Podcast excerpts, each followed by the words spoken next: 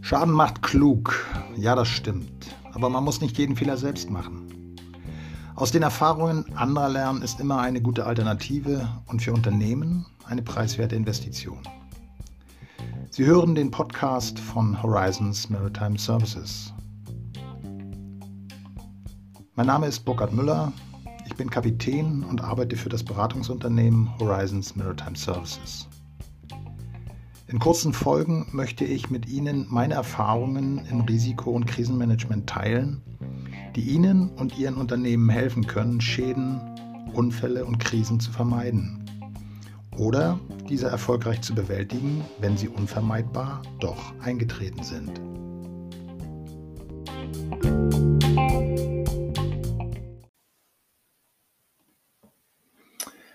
Well, guten Tag, good afternoon, herzlich willkommen.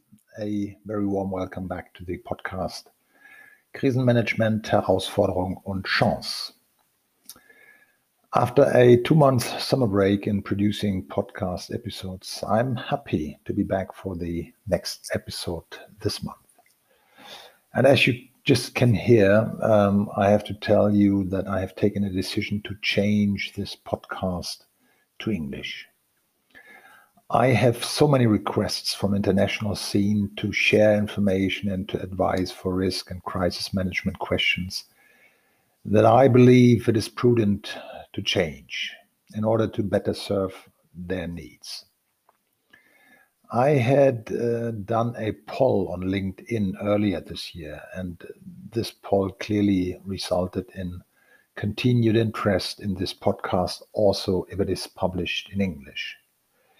This might not represent all my podcast listeners on the other channels like YouTube, Spotify, Anchor, or Castbox. However, I hope that this change is matching the interest of the majority of my followers. For good reasons, I will focus in this episode on risk management aspects. As most probably everyone notices, the uh, Cruise business is re-emerging from the forced halt of passenger operations due to the uh, COVID-19 pandemic. However, cruise lines put back vessel by vessel into operation and are well advised to look carefully on bridge team performance and proficiency when changing operations from whatever type of layup of the last month back to regular cruise operation. The navigators operating these ships at the high seas with several thousand people and uh, crew and passengers on board need a special skill set and need to be able to work in a safety culture where the safety of the vessel and human life on board has the utmost priority. However, shipping involves risk anyone who is involved in that business knows that is a simple truth. A vessel in motion can never be operated at zero risk. Even when safely alongside a berth in a port, there is a remaining risk. For instance, that another vessel maneuvering in the vicinity of a docked vessel gets out of control due to perhaps wind or technical failures and collides with the docked vessel. The risks in the shipping business are multifold. However, with deep knowledge and understanding of technical, procedural, and human factors of the operation, we have the tools in our hands to control and to mitigate prevalent risks. But in full honesty, I have to say, risk management is a delicate topic and controversial debates about the questions what is a risk? How can we manage risks? How can we mitigate risks? are well known over decades. It's not my idea today to spark a new round of scientific discussions about theoretical aspects of risks and their management. I would just like to take it very, uh, very simple and very easy from a practical point of view for me, a risk in safety critical operations is just the chance that something goes wrong and operations change from standard performance to incidents, accidents, emergencies. In order to prevent these incidents, accidents, emergencies, we talk about preventive action. What does it mean? What can we do to prevent that people get injured, get trapped somewhere, or in the worst case, they die? I would like to dismiss looking into details of natural disasters like earthquakes, volcano eruptions, or tsunamis, or the like. I would rather focus on areas where we as humans can build the right defenses to uh, erect safety barriers that fit the purpose to prevent that situations get out of control and lead to disastrous consequences like airplane crashes, ship collisions or groundings, train derailings, cable car crashes, and so on and so on. All these operations we call safety critical operations, and they need careful planning, close supervision, and monitoring of the crucial operational parameters and professional operators knowing what to do if operational parameters deviate from safe ranges. Scientists of the modern psychology and worldwide safety experts from all the industries have done a phenomenal job to analyze incidents, accidents, and so called near misses in order to get down to the root cause of these accidents and to identify contributing factors which led to the final tragic event which we call an accident they ended up on a on an area which we call non-technical skills.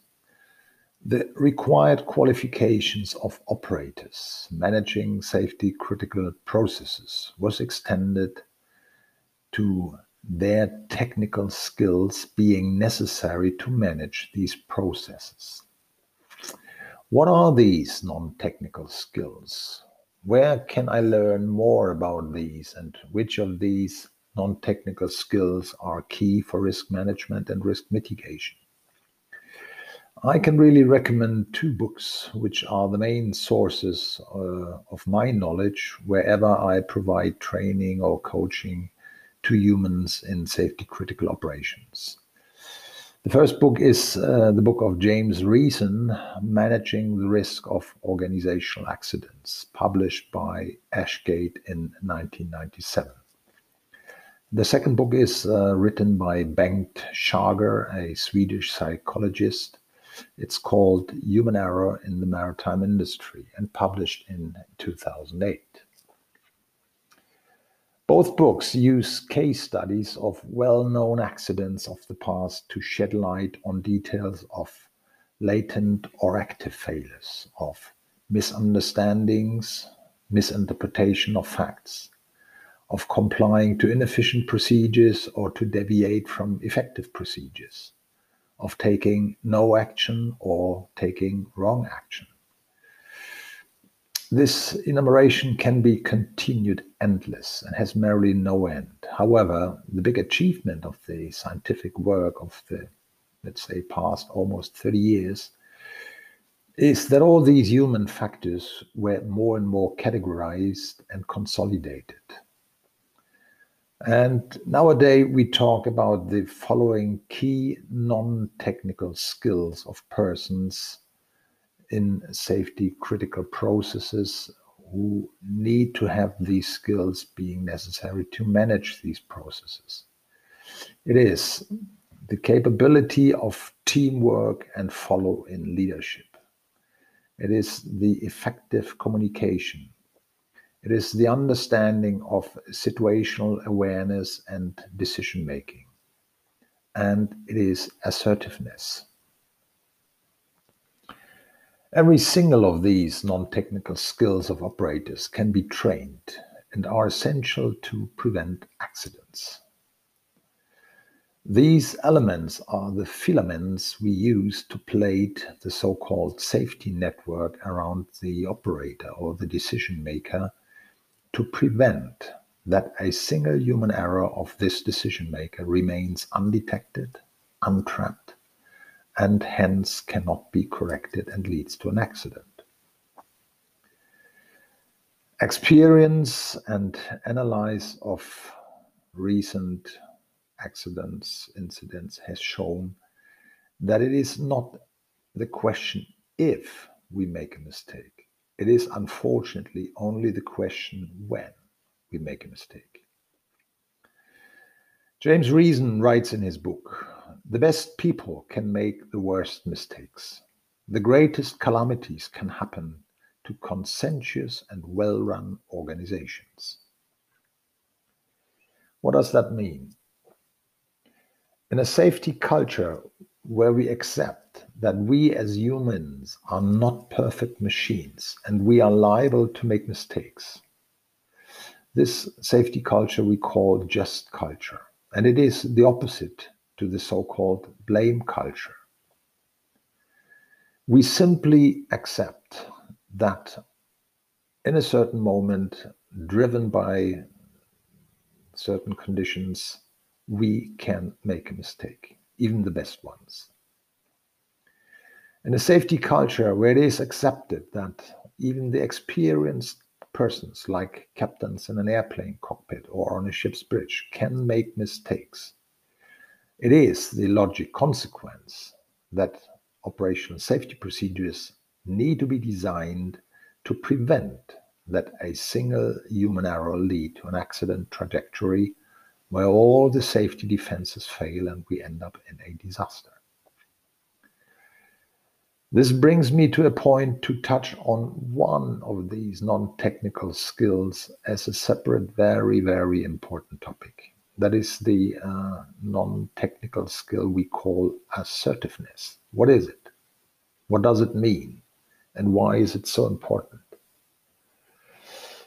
The problem in hierarchical organizations, and we live in hierarchical organizations like shipping, aviation, military. The problem there is to address and to correct the mistake which has been committed by a more senior or the most senior person in a team. And this requires assertiveness. In German language, we translate assertiveness as Durchsetzungskraft. But assertiveness is more. Assertiveness requires courage to speak up. And it requires the knowledge how to challenge a decision, how to address an issue to a person who is higher in rank than I am. I know what I'm talking about since I had a few situations as a young officer where my captains did not really commit to critical mistakes, however, they were definitely wrong in the judgment of a situation. But how to address, how to challenge? How can I overcome this hierarchical barrier from a young third officer to a very experienced captain? In the maritime business, we have meanwhile a procedure to challenge potential mistakes, which we call the so called PACE process. P, like Papa, stands for probe, R, like Alpha, for alert, C, like Charlie, for challenge, and E, like Echo, for emergency. I will not go to all the details of this uh, process I would just like to highlight the start of a professional challenge. And the best start is asking a question. The P in this process, the Papa, stands for probe. Try to understand what the intention of the decision maker is. Is that really what you want to do? Do you want to increase the speed to 15 knots to overtake this smaller vessel in a narrow channel? Something like that. Asking a question is never wrong and it helps to clarify intentions and possible misunderstandings. From this point, very often situations are already cleared and can be rectified. However, we know that tragic accidents have happened because the juniors, the junior officers, were not assertive enough to challenge and to correct mistakes of their most senior persons. The most tragic accident I know where missing assertiveness led to a disaster is the crash of the KLM jumbo jet with a Pan Am jumbo jet on the departure runway of Tenerife North Airport on March 27th, 1977. Who wants to know more about this so called crash of the century? Just type it into YouTube crash of the century. You will be guided to a movie uh, telling the full tragic story of this disaster. However, there are more recent events which can be contributed to missing assertiveness. It is the grounding of the giant container vessel Ever Given in the Suez Canal on March 23rd of this year. The grounding of the Ever Given highlights another aspect of missing assertiveness. It is the courage to challenge and to correct orders of a local pilot. Although the final official investigation report about this accident is still not yet available, it is well known that just shortly ahead of the grounding at uh, 7:40 uh, local time on that morning, the vessel proceeded through the canal at a speed of about 13 knots, where the official speed limit for this size of vessel is 8 knots. There was the AIS track of the vessel uh, published uh, in the internet. It's, it's, freely available to everyone, and uh, this uh, shows the the speed the vessel was uh, proceeding in the Suez Canal before it ran aground. Were there any good reasons to sail with a speed of above 13 knots instead of the max limit of 8 knots? Absolutely yes. On that particular morning, unusual strong southeasterly winds of up to 35 knots were prevailing a vessel with uh, 20,000 square meters lateral windage area should perhaps not have entered the canal in these weather conditions. However, that's another story uh, where the captain of the vessel has to clarify his decision why he did not wait.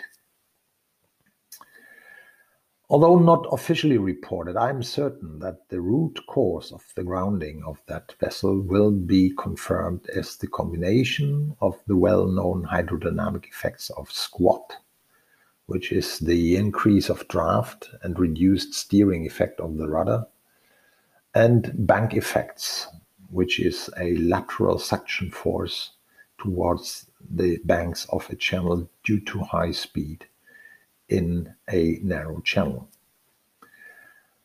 Of course, there were reasons to increase the speed. Increasing speed is the common way to reduce lateral wind drift effects by just uh, changing the ratio between the forces of going ahead in the direction you want and drift sideways caused by wind forces. However, in a narrow channel, a vessel is limited by another uh, limitation, which is the maximum critical speed caused by the mentioned hydrodynamic effects. It was clear that the vessel is in trouble. It was trapped between the increase of lateral drift by wind force if she proceeds too slow and the hydrodynamic hydrodynamic effects of reduced rudder effects and lateral suction forces if she is proceeding too fast. The working atmosphere between the two Egyptian pilots and the bridge team, led by the captain, was already tensed and highly stressed before the vessel ran aground. The pilots communicated with Suez Canal traffic control their trouble to control the vessel in the center of the canal. However, the order of traffic control was always keep on going, keep on going, speed up. this is what they did, and we all know what happened. But was there any available alternative for the captain to challenge the pilot's decision? Yes, absolutely yes. Just stop the vessel. Stop the vessel and let her drift sideways to the sandy west bank of the canal. Lower the mooring boats forward and aft, bring out mooring lines to bollards which are situated in the banks of the canal. The Egyptian boatmen know where they are. Such a decision is in line with Suez Canal transit procedures, and it is mostly used when visibility gets poor due to sandstorms. I did it when I was at sea and I transited the Suez Canal several times. I did it, I don't know, three, four times. Just we stopped and we waited until visibility came back. However, such a decision is of course a decision with paramount commercial consequences. The value of the cargo on board the vessel is almost 1 billion US dollar, 1 billion US dollar, waiting to be delivered to their customers. So it is a difficult decision for a captain to challenge what the pilots advised to speed up, to speed up, to speed up. However, it was the only option to prevent the vessel from losing the steering control completely and from running aground. Yeah, I agree it's a difficult topic. Everyone who has a quite dominant or authoritative boss knows how difficult it is to survive with your own opinion against your boss or to address concerns against so called experts and to challenge their decision. However, there's a way forward which is quite simple to manage and to reduce risks. Have the courage to ask a question and to address your concern. I clearly see the point that setting up a positive safety culture, the support of procedural knowledge and application by tailored and effective training can keep us away from being in trouble and can keep us away from being in a crisis which needs to be managed. The conclusion stays the same, like always. If you want to be prepared for the future and you want to be able to manage your processes without a crisis, you must think ahead, prepare, implement, and train. This is and remains the right way forward. Thanks for listening. I hope this episode shared a little bit of interesting information for you and provides um, something like good stimuli for own ideas what to do to stay safe. Till next episode, thank you very much. I hope you will join again.